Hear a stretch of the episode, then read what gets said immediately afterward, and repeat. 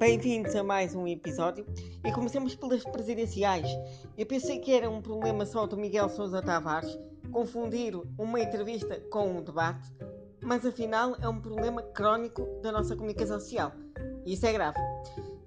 Aqui há dias, uh, André Ventura foi uh, à RTP para ser entrevistado e voltou outra vez a ter um jornalista que se achou uh, mais importante uh, desempenhar o papel de opositor do que propriamente jornalista. É verdade.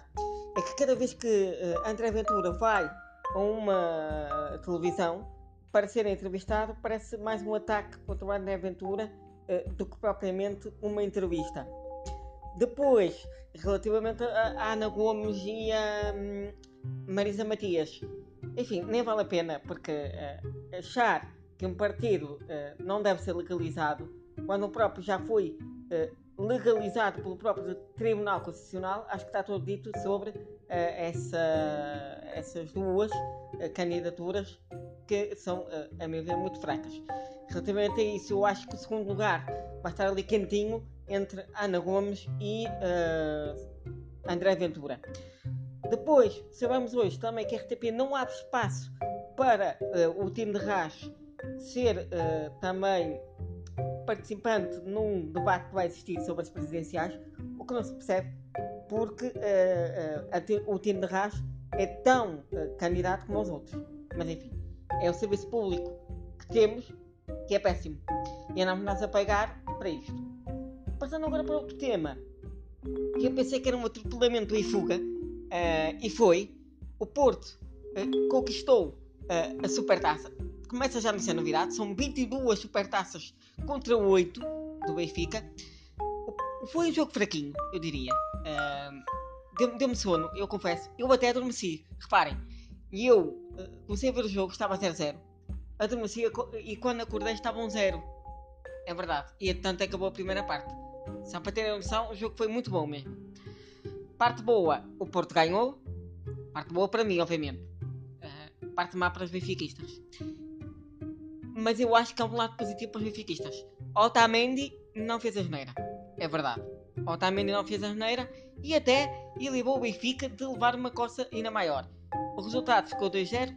O Porto foi ligeiramente superior. Não vou dizer que foi massivo, mas foi um justo uh, vencedor. E depois, termino agora, depois de presidenciais e futebol, vamos às compras. É verdade. O pessoal anda louco. É a loucura do Natal. É normal. É verdade. Ah, viram? Natal, normal, até rima. E há outro problema. É que as pessoas ainda não perceberam que se pode fazer compras online. Não! Tem que ir toda a gente a correr para a Primark. Oh minha gente, vocês podem fazer compras online podem fazer compras online. Não precisam de ir a correr feitos loucos para uma fila na Primark. Quando sabem que há o risco de serem contaminados com o Covid. Não é? Andamos nós aqui em casa para não tentar para tentar não ser contaminados e não contaminar outros. E vocês feitos, eh, enfim, engraçadinhos, se todos para a fila da Primark. Muito bem, sim senhora. 2020 está a ser em grande.